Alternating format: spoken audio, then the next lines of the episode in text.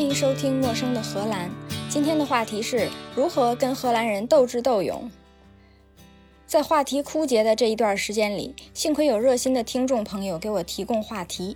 上周，Annabelle Lee 问：“可以讲一下如何和外国人斗智斗勇吗？他们不管真懂假懂，上课都敢张口就来，我觉得超惊讶。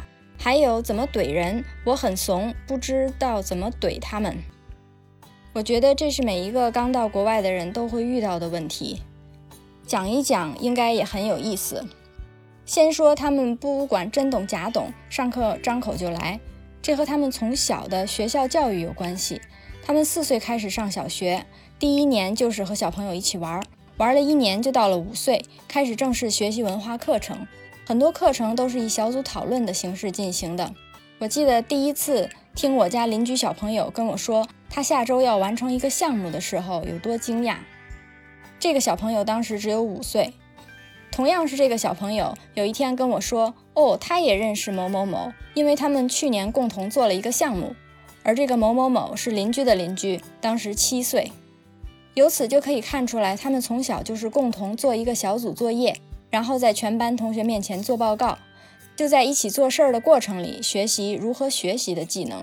而通常答案也没有对错，所以他们也不会担心说错话，可以随心所欲，想说就说。这只是一些背景。为什么荷兰人在开会的时候，不管懂不懂都要乱说一通？还有其他的实际原因。我们都见识过荷兰人做计划的能力，未必是能力，就说是习惯吧。想要约一起吃饭，都要提前一个月预约。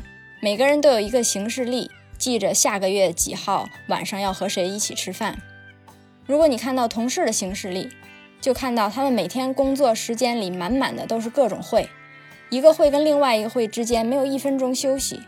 由此可见，他们是没有时间准备这些会的内容的，更别说提前准备自己的研究结果。开会的时间就是他们做项目的时间，而不是讨论结果的时间。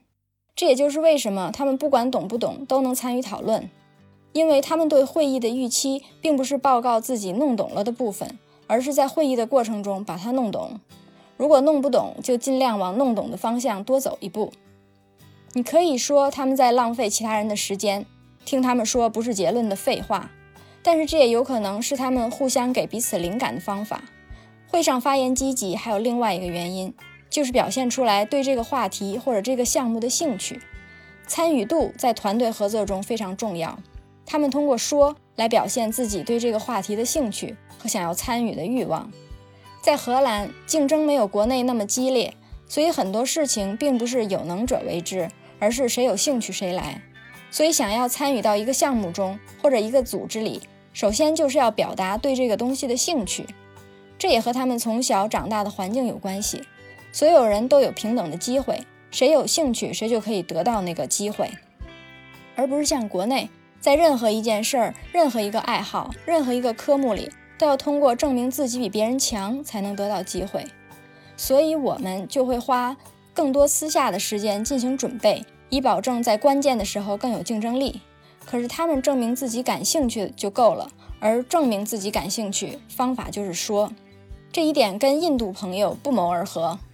之前还有一集讲为什么印度人喜欢做高管，中国人喜欢做工程师。就讲到了，在印度文化里，说就是最大的贡献。他们懂不懂就一通乱说。还有另外一个原因，就是大家对会议的目标定义不一样。我们认为开会是为了分享结果，得出结论。具体分析问题的过程应该是在开会之前做的。但是对他们来说，开会的过程就是分析的过程。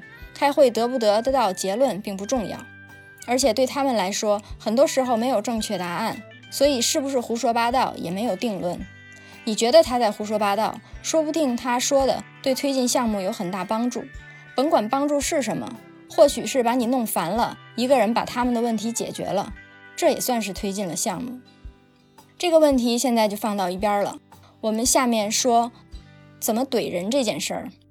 首先，我想问一下，你为什么想怼人？是因为觉得委屈，觉得被忽视，觉得气愤，所以想怼人？还是想要得到一个什么结果？如果是第一种，可能很多时候是因为我们觉得自己太重要了。为什么对方没给自己留下空间？为什么他们不仔细听我说话？他怎么能这么对我？你看上面的句子里，核心都在我上。这个时候，我们就要反思一下，是不是我们太自恋了？其实自己并没有那么重要，所以很多时候别人并没想要针对你，只是你自己觉得别人在针对你。可能有很多情况，你认为应该怼人，实际上不需要怼。可是还有一些时候，真的应该怼呢？那个时候，我们最应该做的就是不要情绪化，情绪化也要占用脑力和精力的。而对于我们来说，在那么关键的时候，哪有精力可以浪费呢？首先，别人说了一堆话，我们先要听力理解，然后要构造一个四百字的小论文，还要注意结构，有理有据，然后再造句，然后再说出来。时间有限，应该把所有的精力和时间都放在以上这些关键活动里。对怼人最有建设的活动里，哪有时间牺牲去处理情绪呢？通过这两个步骤，我们已经缩小了我们要怼人的场景的范围，又确定了我们在怼人的时候分配精力的策略。下一步就是确定一下怼人要达到什么样的目的。你是要说服他，还是要让他知道你的愤怒，还是要让他知道这样对待你的下场，还是单纯想要发泄？如果想要说服他，就要从他的角度考虑问题。知道他的利益在什么地方，看看能不能找到对他有益的点。你的利益和集体的利益在他眼里都是不存在的，不用在这一点上浪费时间。如果想要让他知道你的愤怒，表现出愤怒或者表现出消极是没有用的。什么是消极表现呢？就是比如说生闷气或者甩开他不说话，这些都是消极表现，对荷兰人来说作用不大。如果你想要让他知道你的愤怒，就得说出来。这句话的句式也非常简单，就是 I feel。这么简单的句式对我们来说可能非常陌生。回忆一下，我们常说的大概是 I think，或者 I said，You said，It should be。我们总是想客观地表达一些东西，或者强加自己的观点，却忽略了表达我们的感受，把感受和情绪放在心里，和不过脑子的把感受表达出来。可能也是主要的文化差异之一。我们或许觉得他们连我们说的或者我们做的都不放在心上，怎么会把我们的感受放在心上呢？这也是文化差异。很多情况下，很多荷兰人真的会当你说出你的感受之后才有回应。第三种情况就是你怼人单纯是想要发泄，那你就该想想他最害怕什么，这就关系到他的人生观。打个比方。在社会主义思想品德教育之下长大的我这一代人，最害怕的就是别人对你说你对集体没有贡献，你是个没有用的人。所以你就要想一想，你想怼的那个人最害怕别人攻击他哪个方面，你就在那个方面下手。但要注意的是，不能出现人身攻击，不能表达歧视，而且绝对不能动手。回答完了这两个比较简单的问题，我们就来讨论一下我认为比较难的问题：如何跟外国人斗智斗勇。我们先举一个小例子：你和一个外国同学一起做一个科目的作业，你们先一起做了计划，决定下周一做作业的百分之二十，周二做百分之二十，周三做百分之二十，周四做百分之四十，周五交作业。可是周一他跟你说他没时间，啥也没做。周二跟你说他也没时间，啥也没做。周三他又跟你说没时间，啥也没做。到了周三晚上你就绷不住了，连夜把作业给做完了。到周四上午你把作业发给他，让他看看、改改、优化一下，周五交了得了。可是他跟你说你写的和他想的不一样，要跟你一起重新写。这个时候你要怎么办？当然你是想骂人，可是问题还是要解决。是按他说的和他一起把作业重新按他的想法做一遍呢，还是不理他，把作业写上你们两个人的名字交了？还是让他去写他的作业，你把你的作业写上自己的名字交了？当然，最后一种看起来是最合理的。可是，如果这个作业的目的除了学知识之外，还要学习和别人一起合作，如果你只写自己的名字交了，那团队合作这一项就失败了。所以到底要怎么办呢？先想一下你的目的是什么？目的是这个科目可以有个好成绩，或者一个公平的成绩。那成绩怎么来的呢？老师给的。所以这个时候你就让老师加入到你这一地鸡毛里。这个时候需要做的决定更新了，比如现在是周四中午，你已经决定要和老师交流一下现在的问题。你是想要直接告诉老师他没按你们约定的计划完成作业，导致你的作业只能一个人做呢？还是告诉老师你的搭档前三天都有事儿，所以你们想找老师帮你们延期交作业的时间呢？还是你想告诉老师现在的情况，请他帮你出主意呢？你是先找老师呢，还是先和你的搭档交流呢？还是和你的搭档一起找老师呢？按照不到万不得已不必撕破脸的原则和信息透明原则，你应该先和你的搭档通个气儿。那么现在要做的决策又更新了，你已经决定要和你的搭档通个气儿。你是跟他说你要找老师，告诉老师现在的情况呢？还是约他一起找老师交流呢？你的搭档要是脑子没病，他一定会想要和你一起去找老师。你们两个应该也会讨论找老师的目的是什么？是想要允许你们延延期交作业，还是允许你们分别交作业？所以最终你们约好了周五早晨找老师见面。然而，只有想不到，没有做不到。在周四晚上，你的搭档私自给老师写了信。并且抄送你说，在整个项目里，你我行我素，忽视他的存在，按照自己的意思，完全不加入他的观点，把作业完成了，非常不合作。惊喜不惊喜？意外不意外？除了拿猴皮筋弹他们家玻璃，你还能做什么呢？你当然会和老师解释，是因为你们商量好了计划，可是他到周三什么都没做，导致你忍不住周三连夜把作业写完了。你以为？一个正常人都应该透过现象看到本质，站在你的这一边，对吧？然而，只有想不到，没有做不到。你的搭档说，你们确定好了一个保守的计划：周一做百分之二十，周二做百分之二十，周三做百分之二十，周四做百分之四十，周五交作业。可是情况有变，周一他有急事儿不能做作业，所以他周一第一时间通知了你，并且更新了计划，告诉你可以周二做百分之四十。周三做百分之二十，周四做百分之四十，周五交作业。而这个情况在周二又有了变化，所以他也在第一时间通知了你，他不能做作业，并且更新了计划，说周三做百分之五十，周四做百分之五十，周五交作业。周三他也有急事儿不能做作业，他又在第一时间通知了你，并且更新了计划，周四做百分之百。可是你没有按照周三的约定。就在周四之前把所有的作业都做完了，完全忽视了他，完全没有把他的观点加入到你的作业里。他说是因为你灵活性差，在计划改变之后不能及时适应新的计划。惊喜不惊喜？意外不意外？除了拿猴皮筋儿弹他们家玻璃，你还能做什么呢？你觉得老师现在会站在谁的那一边呢？听着两个学生的故事，很多人都会一笑了之。做个作业有什么大不了的？这种情况听起来多熟悉，在工作之后会更频繁的发生。比如说修一个工厂，先打地基，再起钢结构，再吊装滑车滑轨，再做地板，整个工程四个月。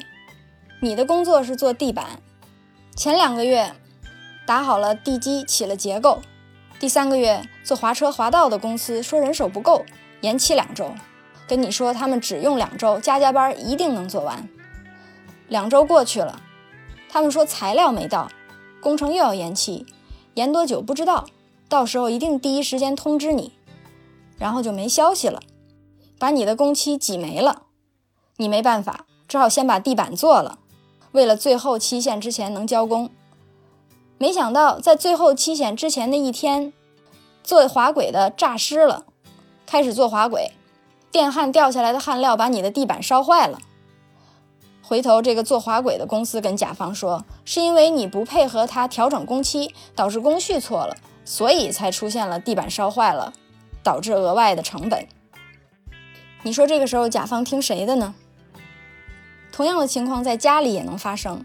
你跟你的伴侣说好了，周日上午要打扫厨房、厕所、擦玻璃、买菜，下午一起去看两点钟的电影，然后你们分好了工，你打扫厕所。厨房，他擦玻璃、买菜。周日早晨一大早起来，你打扫了厨房和厕所，他还在睡觉。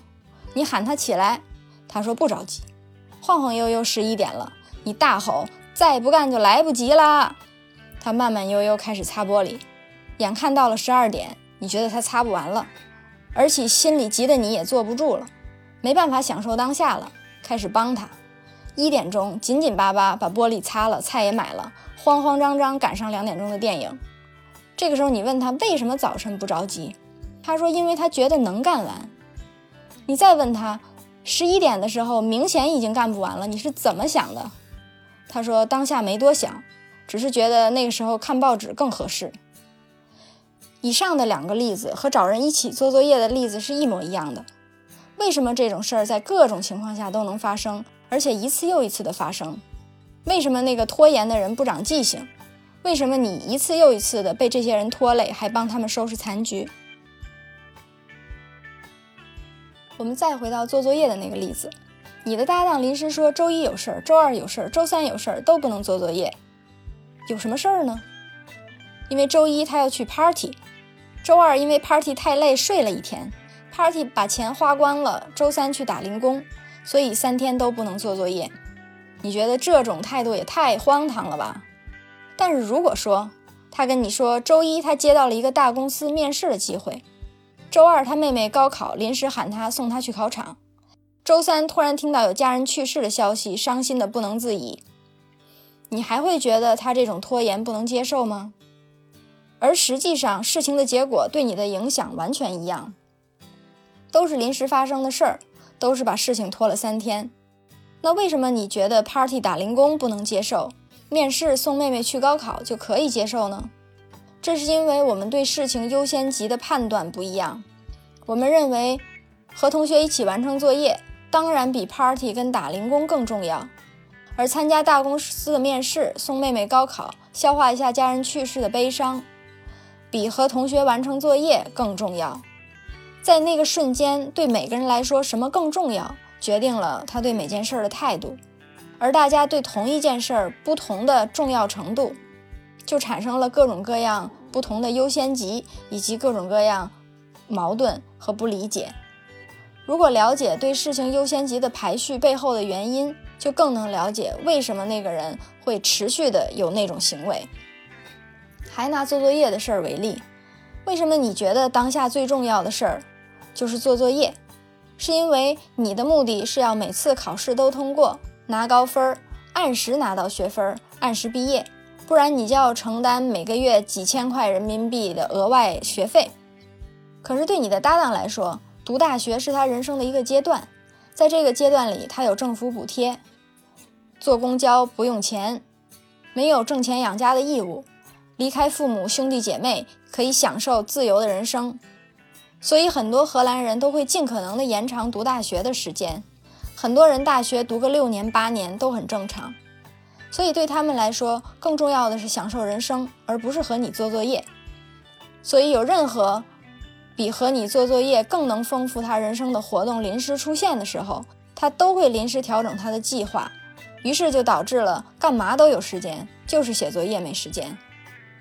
并且在你指责他不按计划完成他应该做的那部分作业的时候，他还满心委屈、愤怒，指责你不能灵活地配合更新他的计划。